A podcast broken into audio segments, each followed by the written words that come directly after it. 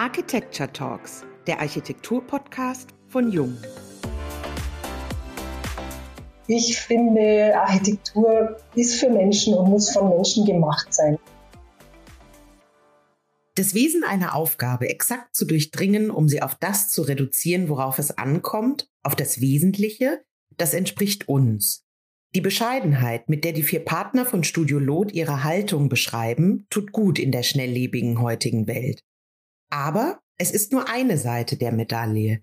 Durch die intensive Auseinandersetzung mit dem Raum und der Verflechtung von innen und außen entsteht eine dritte Komponente, der Zwischenraum, welcher die vielschichtige Spannung ihrer scheinbar einfachen Projekte erklärt. Denn den Anspruch, etwas Besonderes entstehen zu lassen, trägt jedes Projekt in sich. Wer mit Studio Lot arbeitet, muss mitarbeiten, sich viele Fragen stellen, braucht eine Portion Neugier, Vertrauen und Leidenschaft. Wie man Grenzen erkennt und überwindet und sich im Gegenzug zurücknehmen muss, darüber sprechen wir, Jane Slavic und Wiebke Becker, heute mit Veronika und Achim Kammerer in unserem Podcast. Studio Lot Architektur Innenarchitektur wurde 2001 von Veronika Kammerer und Anke Lorber gegründet. Mit Achim M. Kammerer und Wolfgang Prabst planen sie in München und Altötting vielseitige Projekte, die alles sind, aber nicht langweilig. Und wir freuen uns heute wahnsinnig, dass ihr bei uns seid. Herzlich willkommen beim Young Architecture Talk Podcast. Hallo liebe Diane, hallo liebe Wieke. Herzlichen Dank für die Einladung zu diesem tollen Format. Wir haben es vorher schon kurz erwähnt. Also ich bin inzwischen großer Fan von dieser Architecture Talks Reihe und höre das am Abend immer zum Einschlafen an und habe schon viel von Kolleginnen und Kollegen gehört. Ja, ich finde es super. Danke für die Einladung. Das freut uns. Vielen Dank, ich freue mich auch und bin gespannt auf die Themen und Fragen, die sich jetzt im Talk ergeben. Wir starten auch gleich. Auch heute verändern wir das Konzept ein wenig und nennen nur Wortpaare. Wir sind da auch schon wahnsinnig gespannt auf eure Antworten. Wir beginnen mit Bescheidenheit und Einfachheit. Ist das das passende Gegenmodell zur Komplexität des Bauens? Ja, oftmals wird es tatsächlich komplex, wenn man einfach bleiben will, aber stimmt schon, diese Bescheidenheit und Einfachheit, das ist schon ein Thema, das uns immer wieder beschäftigt und das für uns eigentlich auch so ein bisschen die Architektur der Zukunft fast schon wieder darstellt. Wir haben ein aktuelles Projekt, das ist eine denkmalgeschützte Hofstelle in Burghausen, der Stadlerhof, eigentlich Emmetsberger Hof, der auch beim BB-Preis Respekt und Perspektive ausgezeichnet wurde und jetzt auch nominiert ist für den Darmpreis. Bei dem Projekt ging es in Zusammenarbeit mit dem BLFD in München, mit Herrn Huber und mit unseren Freunden und Bauherren schon sehr stark darum, wie man mit dieser Historie des Ortes umgeht und wie man da auch dann wieder anknüpft und weiterbaut. Also das ist ein denkmalgeschütztes Massivgebäude, ein ziemlich herrschaftlicher Hof. Also nicht wie ein Bauernhof kann man sich das vorstellen. Das aber schon auch in alten Dokumenten und Fotos, Schwarz-Weiß-Fotos als Hofstelle erkennbar ist, als Vierseithof. Und wir haben versucht, das natürlich wieder aufzugreifen. Also das heißt, es gibt da schon alte Anlehen und haben versucht, es dann auch eben bescheiden oder einfach umzusetzen, die ganze Architektur und auch die Eingriffe in die Substanz. Ich will jetzt vielleicht an einem typischen Innenarchitekturprojekt noch ein bisschen erläutern, was wir meinen mit Bescheidenheit und Einfachheit. Wir haben hier in Altötting einen Trauungsraum gestalten dürfen. Also dieser Raum, wo man im Standesamt quasi verheiratet wird. Und das war eine Aufgabe, wo ich mir erstmal gedacht habe, so, oh, wie soll man da was draus machen? Also es ist ein 25 Quadratmeter großes Zimmer. Wir hatten ein Budget inklusive Wurstzettel für einen Handwerker, also mit Architektenhonorar von 35.000 Euro. Also klar, für 25 Quadratmeter braucht man jetzt auch keine Millionenbeträge. Es war also Kreativität gefragt. Wir haben eine tolle Lösung gefunden. Es ist für uns selber irgendwie faszinierend, dass das Projekt dann auch so durch die Presse gegangen ist, weil es wirklich so ein Mini-Pupsi-Projekt war. Aber da war auch so dieser Ansatz zu sagen, es ist wenig da, es gibt wenig Budget, aber wir setzen uns mit dem Raum auseinander und versuchen einfach aus dem, was da ist, das Maximum rauszuholen. Ja, einfach so unser Weg. Da bin ich immer wieder völlig überrascht und erstaunt, auch nach all den Jahren, die wir schon zusammen sind und uns auch ergänzen, mit welcher Leidenschaft Froni an Kleinstprojekte auch rangeht. Weil ich im Büro dann schon mittlerweile die etwas größeren Projekte auch architektonisch mit abwickle und da ist es immer ganz schwierig, sich um jeden Raum so zu kümmern, wie es die Froni jetzt in dem Fall zum Beispiel auch gemacht hat. bleibt natürlich bei großen Projekten manchmal ein bisschen was auf der Strecke. Und diese intensive Beschäftigung mit einem Raum, das ist was, was einem bei größeren Projekten dann so ein bisschen die Nerven nicht mehr da sind dafür, weil so viele Großprobleme oder Großpunkte einfach zu entscheiden sind und zu machen sind. Das bereichert mich aber einfach auch immer wieder und, und motiviert mich immer wieder auch bei größeren Projekten dann trotzdem nochmal zwei, drei Runden zu drehen und zu sagen, nee, da müssen wir jetzt genau hinschauen, weil sonst kriegen wir die Qualität einfach nicht hin, die die Frone an die Innenarchitektur auch stellt. Jetzt habt ihr mich ja so neugierig gemacht. Ich habe das eben mal aufgerufen und mir den Trauraum direkt angesehen.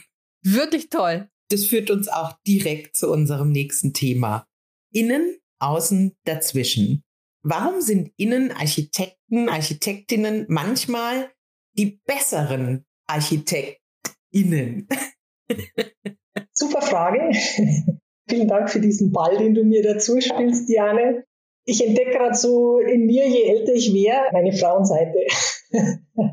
das hat auch wieder was mit Bescheidenheit und Einfachheit zu tun, glaube ich. Frauen sind einfach bescheidener. Oft wird einem das ja vorgeworfen, also gerade wenn man in dieser Gender Gap, was man verdient, Diskussion ist, muss man sich als Frau anhören, ja, ihr seid ja viel zu bescheiden und ihr müsst euch halt mehr in den Mittelpunkt bringen oder besser reden, besser verkaufen. Und ich finde, es ist nicht der richtige Weg, sondern man muss sich zurücknehmen können, man muss zuhören können, man muss bescheiden sein, man muss natürlich das nehmen, was man braucht, aber man muss nicht immer das Rad neu erfinden. Deswegen bin ich auch Innenarchitektin, also ich muss nicht immer ein neues Haus bauen, sondern ich liebe es, mich mit dem, was da ist, auseinanderzusetzen und das einfach zu optimieren und da das Maximum rauszuholen. Es ging um den Zwischenraum, genau, oder um diese Abfolge von innen, außen und dazwischen. Hat, glaube ich, auch damit zu tun, dass ja ein Raum nicht einfach an der Fassade aufhört, sondern dass man sich auch überlegen muss, wie geht's da draußen weiter. Deswegen ist diese Bescheidenheit, dieser Ansatz zu sagen, ich setze mich mit dem auseinander, was da ist, der richtige Weg meiner Meinung nach, um diese Kurve zu kriegen und sich mit dem Außenraum auch auseinanderzusetzen, mit der Verortung des Projekts, auch wenn es jetzt nur ein Trauungsraum ist, hat er ja trotzdem ganz viel mit Altötting zu tun. So entstehen dann eben diese Zwischenräume in der baulichen Architektur natürlich sehr einfacher zu erklären, weil in der Innenarchitektur ist ja oft gar nicht so viel Platz, um jetzt da wirklich nach außen zu gehen. Aber auch wenn man so Projekte so dicht und intensiv bearbeitet und sich so viel Gedanken macht und so viel freilegt und vielleicht auch die Geschichte des Raums, dann entsteht da so eine Metaebene, so eine Dichte in dieser Raumgestaltung, die so einen Zwischenraum, so einen poetischen Zwischenraum vielleicht eröffnet, den man jetzt nicht wirklich am Raum festmachen kann, aber spürt. Ja, Diana, ich möchte gleich nochmal deine ursprüngliche Frage auch nochmal aufgreifen, ob Innenarchitekten die besseren Architekten sind. Da möchte ich gleich mal einhaken, dass ich die Frage eigentlich so gar nicht stellen wollen würde. Wir sind ein Team. Also wir verstehen uns absolut als Team, die sich gegenseitig bereichern und nicht die gegeneinander arbeiten, zu sagen, wer ist jetzt besser als wer oder macht jetzt die Innenarchitektin die bessere Architektur als der Architekt. Das wollen wir so auch gar nicht sehen und ich glaube, das ist auch unsere Stärke auch dem Bauherrn gegenüber weil wir einfach von unterschiedlichen Standpunkten aus immer auch diskutieren. Das merkt der Bauherr, gerade wenn wir auch zu zweit auftreten, wo vielleicht so ein bisschen natürlich die Stärken liegen, aber wie sich das Ganze dann auch zu einem guten Ergebnis oder sehr guten Ergebnis vielleicht auch ergänzen kann. Ja. Wenn wir an Projekten arbeiten und vielleicht auch die Projekte aufgeteilt haben, ja, schauen wir immer gegenseitig drauf und geben immer Gastkritiken sozusagen oder geben unsere Meinungen ab dazu. Und das wird sicher auch kontrovers diskutiert. Aber im Grunde bereichern wir uns da immer. Die Froni hat einen sehr starken räumlichen, materiellen Ansatz, ja, also die immer von Aufräumen in der Architektur spricht. Und ich komme dann eher vielleicht aus funktionalen Zwängen oder aus Zwängen, was der Bauherr braucht, wie das Raumprogramm gestrickt ist. Und da bin ich immer wieder dankbar natürlich auch, dass die Froni sagt, ja, aber den Raum, das kann man doch ganz anders überlagern. Also gerade diese Nutzungsüberlagerungen, diese Schichten, wie die Froni gesagt hat, dass man dann sagt, ja, aber der Raum braucht jetzt nicht zwingend eine Monofunktion, sondern der kann auch noch eine andere Funktion mit übernehmen und dadurch ergibt sich eine Bereicherung auch für den Bauherrn. Und so tauscht man sich dann schon gegenseitig aus und bereichert sich. Also ich glaube, wir müssen in der Diskussion bei Innenarchitektur und Architektur immer von einem Miteinander sprechen, genauso wie es mit allen anderen Fachplanen ist und bitte nie ein Gegeneinander. Und das versuchen wir auch in unseren Projekten wenn es möglich ist, den Bauherren und dem ganzen Team auch mitzuteilen. Also wir versuchen dann auch immer, auch die Fachplaner, Statiker und so weiter mit abzuholen, worum es denn geht bei dem Bauvorhaben und dass es nicht nur Abarbeiten von Einzelpunkten ist, das dann irgendwie ein Ergebnis ergibt. Deswegen machen wir auch ziemlich früh dann schon Bilder und Zeichnungen und diskutieren das eben nicht nur mit dem Bauherrn, sondern eben auch immer mit dem ganzen Team, beziehungsweise versuchen das Team auch da zumindest informativ auch mit einzubinden. Ich glaube, ihr habt die nächste Frage schon beantwortet. Wir hätten jetzt Respekt und Wertschätzung und was läuft schief bei den Berufsbildern, aber ich finde, ihr habt das gerade schon erläutert. Ja, was mir noch wichtig ist beim Thema Respekt und Wertschätzung, was mich eigentlich immer mehr beschäftigt in letzter Zeit, ist genau dieses Thema Respekt und Wertschätzung, wie wir versuchen, bewusster zu leben. Ich glaube, dass das in den jüngeren Generationen jetzt immer häufiger auftaucht, dass man dieses bewusste Leben, dieses mehr ist nicht mehr, sondern eben weniger ist vielleicht auch mehr als Credo der modernen Architektur, aber bezogen eigentlich so auf das eigene Konsumverhalten oder das eigene Verhalten, wie man lebt, ob man einfach mit Dingen zurechtkommt, die einfach sind. Und da hat das Ganze natürlich auch eine große Auswirkung oder das wäre sehr positiv, wenn es so wäre, im Bereich Wohnungsbau. Wir merken, dass wir als Architekten eigentlich gar nicht so wahnsinnig viel Einfluss nehmen können, leider was den Wohnungsmarkt oder die Größenordnungen der Wohnungen anbelangt, ja, weil die einem vom Bauträger immer vorgegeben werden mit Wohnungsmix oder auch hier am Land dann eben auch der Traum des Einfamilienhauses mit 200 Quadratmeter Wohnfläche für ein junges Ehepaar. Das ist immer schwierig, weil da kann man entweder dann erstmal versuchen, in den Diskurs zu gehen oder halt dann kann man absagen, wenn man sagt, nee, das ist jetzt eine Bauaufgabe, die können wir nicht unterstützen.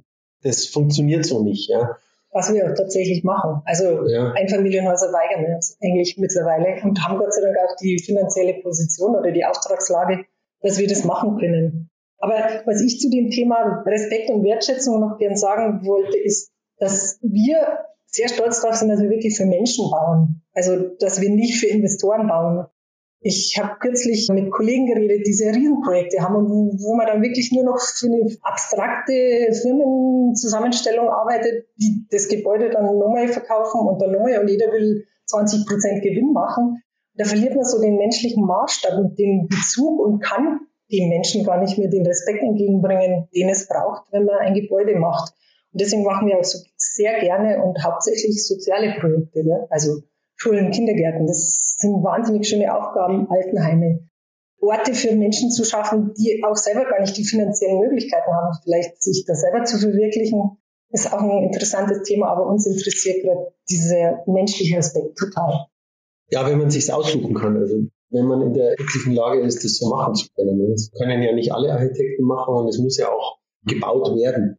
Es gibt ja Neubauten, aber wir müssen hier mit der Architektur echt schauen, wo wir hinkommen, ja, weil in den letzten 150 Jahren hat sich die Bewohnerzahl in Deutschland verdoppelt, von 40 auf 80 Millionen, ja, in 150 Jahren. Und der Pro-Kopf-Wohnflächenverbrauch ist auch von 1950 mit 15 Quadratmeter pro Kopf auf 47 Quadratmeter mittlerweile gestiegen. Und das hat eben auch was, das, was ich vorher zu Respekt und Wertschätzung sagen wollte. Wie geht's weiter in der Zukunft? Wie schaffen wir es, mit den immer größer werdenden Wohnflächenerfordernissen umzugehen oder können wir aus der neuen Bescheidenheit unsere Rückschlüsse ziehen auch auf das, wie viel Wohnfläche wir persönlich brauchen? Jeder von uns. Ihr habt es gerade angesprochen, ihr wisst es sehr zu schätzen, für Menschen bauen zu dürfen. Jetzt lasst uns mal auf die Sinne des Menschen eingehen. Riechen, fühlen, schmecken, hören, sehen. Was macht für euch das Salz in der Suppe aus? Sprechen wir über Freestyle oder grammgenaues Abwägen? Je nach Bauaufgabe. Weder Freestyle noch grammgenaues Abwägen. Das ergibt sich einfach. Also mir geht's so, ich entwerfe ein Gebäude oder einen Raum am Grundriss und dann entstehen einfach im Kopf ja Räume und Dazu entstehen dann, je weiter man das bearbeitet, Materialien, Farbigkeiten, Gerüche. Diese Sinne stellen sich dann automatisch ein und jeder Raum hat so sein Spektrum, das es dann irgendwie automatisch ergibt. Und da gibt es eigentlich auch nichts, wo man sagt, das ist zu viel oder zu wenig. Da haben wir kein Kochrezept. also keine Grammangaben, sondern das ist so intuitiv ein Entstehungsprozess. Und wenn man zuhört, natürlich auch den Nutzern, dann kocht sich das Rezept von selber. Lasst uns noch mal einen Blick auf Vergangenheit und Zukunft werfen. Wie gelingt es sich zwischen dem musealen Bewahren und der Neuerfindung elegant zu bewegen? Ich finde, das ist eine ganz spannende Frage, weil als Architekt unterstelle ich jetzt mal oder hoffe ich, tritt man ja an, um irgendwie die Welt zu verbessern. Also so bin ich zumindest angetreten und ich glaube, der Achim auch, man ist ja so idealistischer Student und denkt sich, boah, ich baue jetzt richtig tolle Gebäude, dass die Leute sich wahnsinnig wohlfühlen. Das war so die Vergangenheit, dass man irgendwie gemeint hat, man macht was Sinnvolles. Und jetzt mit Klimawandel, Ressourcenknappheit und so, boah, merkt man auf einmal, scheiße, du bist jetzt nicht mehr der tolle Architekt, der was Tolles macht, sondern du bist auf einmal so wie der Banker. Auf einmal der Böse, der ja Ressourcen verschwendet, Flächen verbraucht. Das stimmt auch. Also wir können einfach nicht so weitermachen wie bisher. Wir können nicht die Erde mit Gebäuden zubauen. Also und wenn wir bauen, dann einfach wirklich mit qualitätvoller Architektur, die Bestand hat, die nicht so eine Wegwerfarchitektur ist, die nur aus Sondermüll besteht, also aus lauter Baustoffen, die einfach eine Katastrophe sind für die Nutzer und später für die, die den Schrott entsorgen müssen.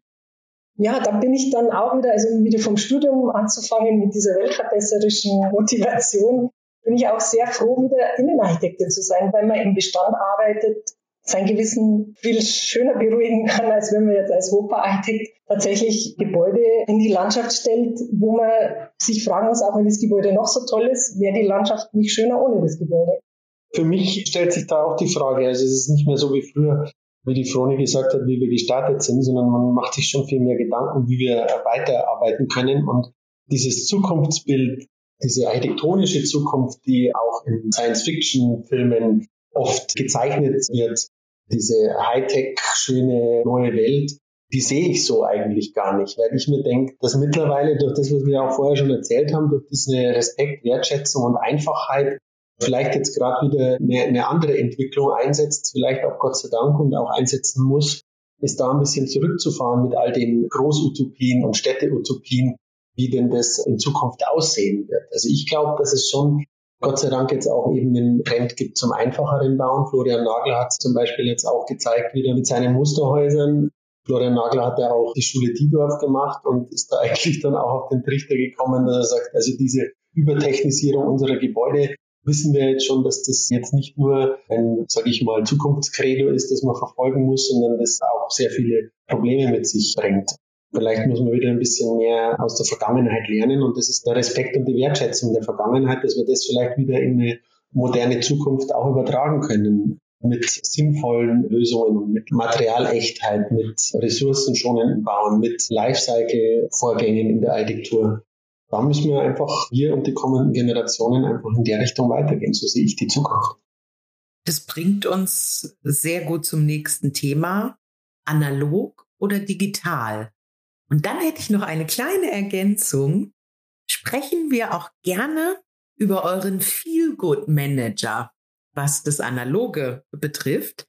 Welche Rolle spielt Tante Regina für euer Wohlbefinden? Es hat jetzt gerade vorher geklingelt. Sie ist gekommen. Ja? Also halb elf. Äh, alle freuen sich. Es hat geklingelt. Regina ist da. Ab und zu hört man dann auch den Schrei Regina und alle sind ganz happy.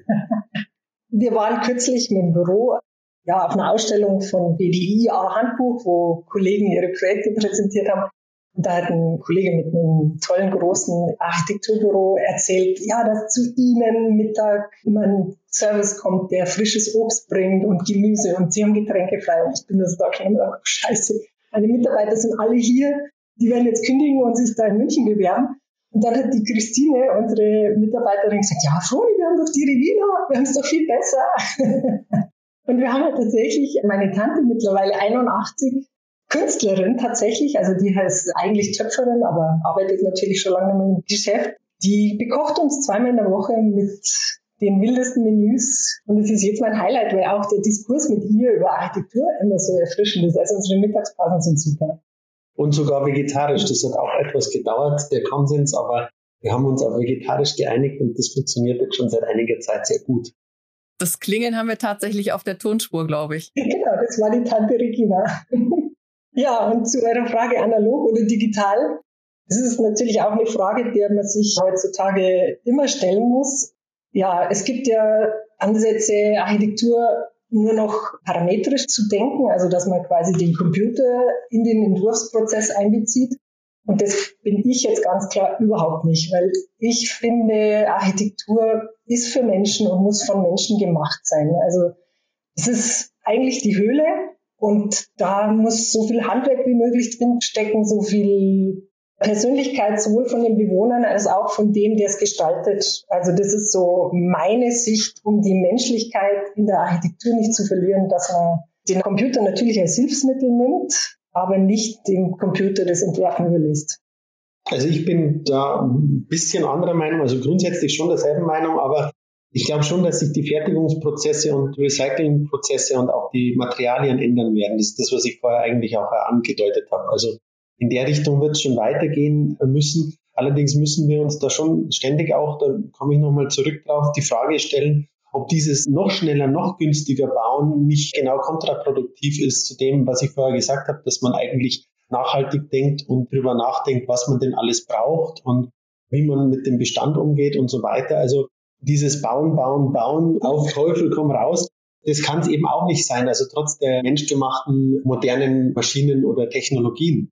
Für uns ist Architektur immer noch analog, haptisch, ja, physisch erlebbar und mit allen Sinnen erlebbar. Und das darf bei all der Digitalisierung oder Technisierung eben nicht vergessen werden, sonst entfremden wir uns einfach immer mehr von unserer nicht gebauten Umgebung. Ja, sonst werden unsere Städte und Großstädte und Metropolen immer mehr zur unnatürlichen Kapsel.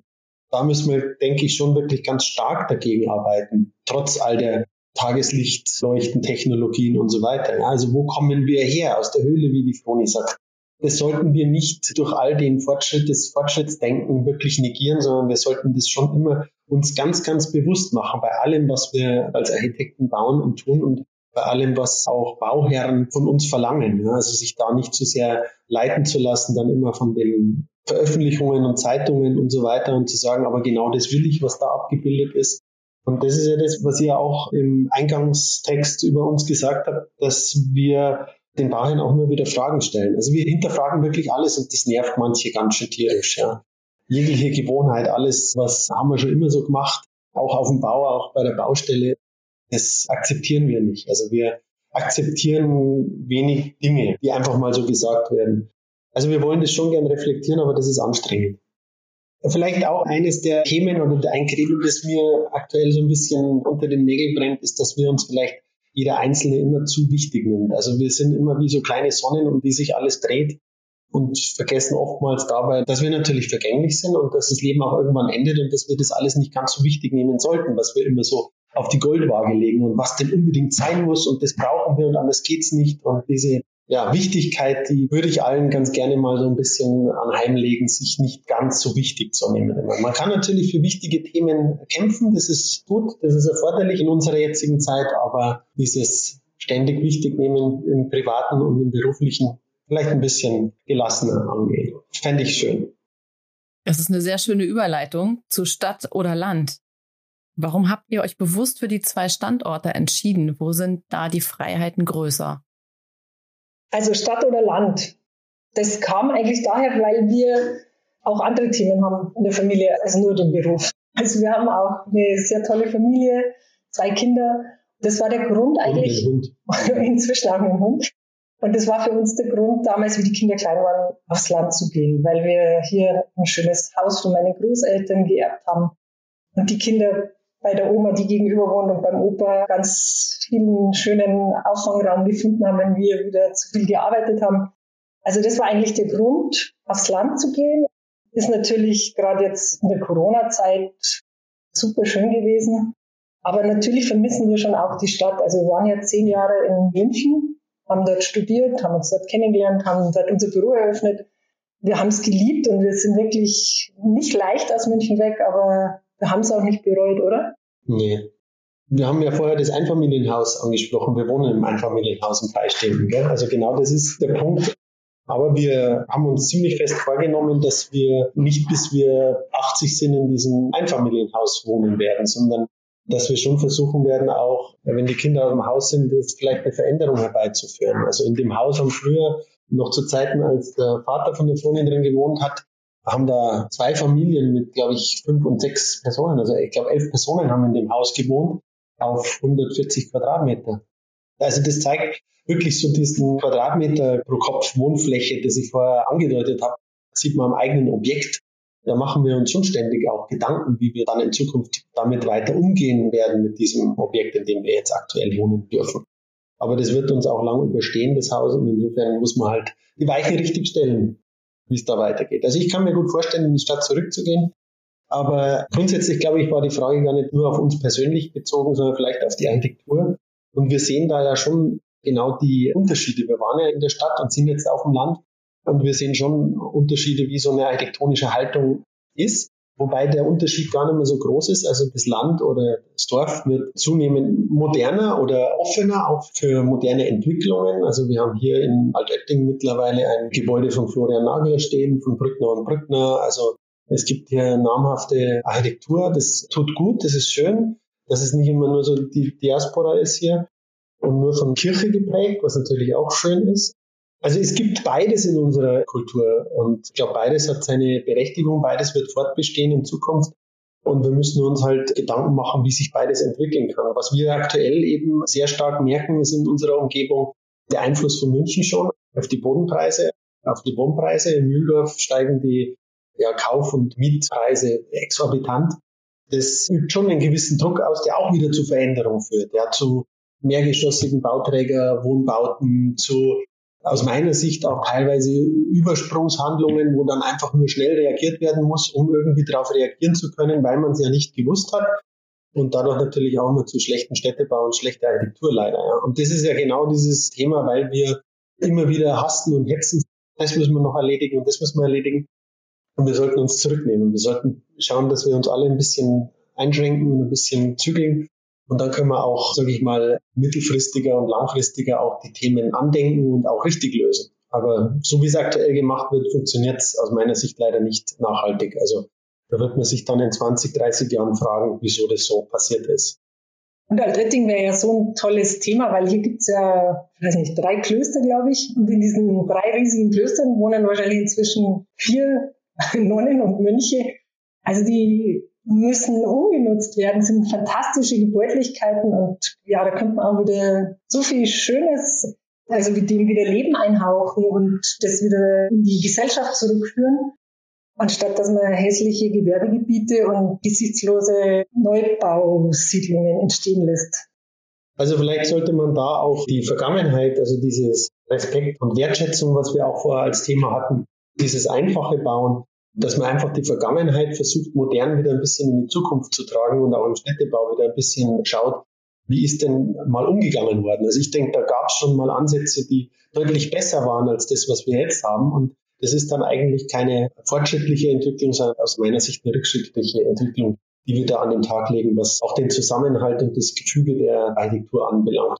Das hat wieder sehr viel auch mit dem einen hohen Grad an Individualismus zu tun, dass man sich eben nicht zurücknimmt und wahnsinnig ungern anpasst, sondern immer versucht, was Spezielles zu machen, was Spezielles zu sein, immer ein Statement zu bringen und wenn es das Toskana-Haus in Niederbayern ist oder Oberbayern.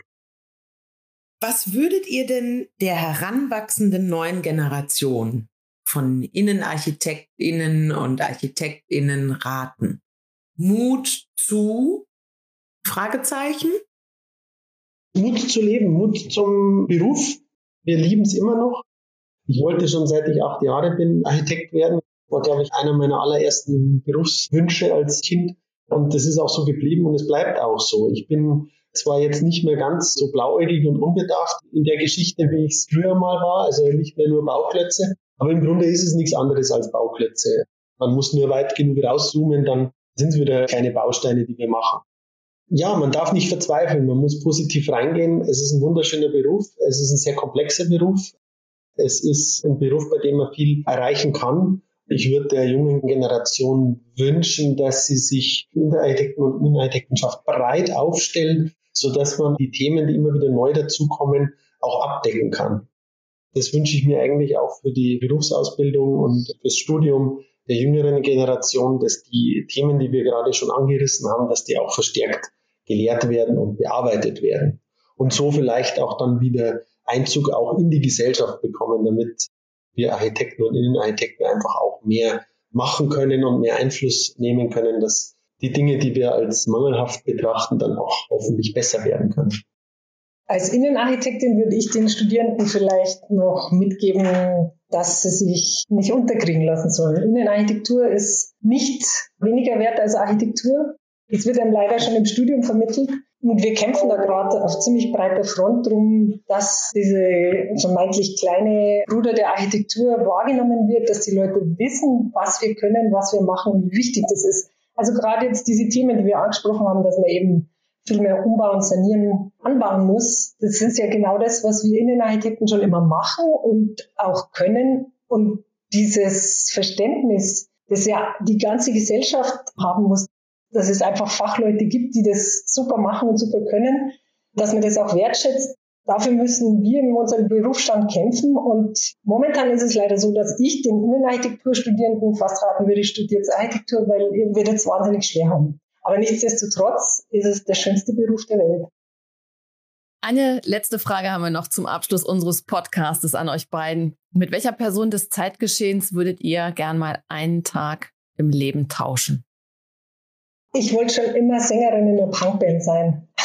Also jetzt nicht mehr, aber ich bin als junger Mensch wahnsinnig viel auf Konzerte gegangen, also eher so in die Independent-Punk-Richtung und da gibt es eine Sängerin, Françoise Cactus, keine Ahnung, kennt wahrscheinlich kein Mensch, aber die fand ich immer Wahnsinn. Die hat auch gleichzeitig Schlagzeug gespielt und haben mir gedacht, einmal Françoise Cactus sein, wäre so genial. Um es in das Heute zu übersetzen, ist zwar leider auch schon tot, aber Amy Winehouse würde mich auch wahnsinnig interessieren, auch mit diesen Exzessen einmal im Tag Amy Winehouse sein können. Finde ich super. Ich würde natürlich wieder irgendeinen Architekten nennen, vielleicht, wo ich es ganz spannend fände, da mal einen Alltag mitzumachen. Aber gut, vielleicht auch so Bundeskanzlerin Merkel als Frau an die Spitze, mächtige Frau in Europa, die sehr viel auch bewegt hat. Gibt es natürlich viele spannende. Ich glaube, da wird mir jetzt auf Anhieb nicht eine Person einfallen. Bei den Architekten vielleicht Peter Zumthor, den ich natürlich über alles schätze. Vielen lieben Dank für diese wunderbaren Antworten, für die tollen Einblicke, die ihr uns gegeben habt. Was man bei euch ganz schön sehen kann, ist, dass es tatsächlich um das Miteinander geht und nicht um das Gegeneinander und dass ihr nach so vielen Jahren immer noch diese Offenheit mitbringt, voneinander zu lernen, sich gegenseitig zu respektieren und zu achten mit seinen Haltungen und Ideen. Das ist ganz schön. Auch diese Einflüsse von Stadt und Land sind bei ganz vielen Antworten zu spüren. Ich fand es großartig mit euch dieses Gespräch führen zu dürfen. Vielen, vielen Dank, dass ihr beide daran teilgenommen habt. Wir freuen uns darauf, euch vielleicht bald einfach persönlich mal wieder zu sehen. Sagen Danke an dieser Stelle. Danke auch fürs Zuhören bei den jungen Architecture Talks, dem Architektur-Podcast von Jung.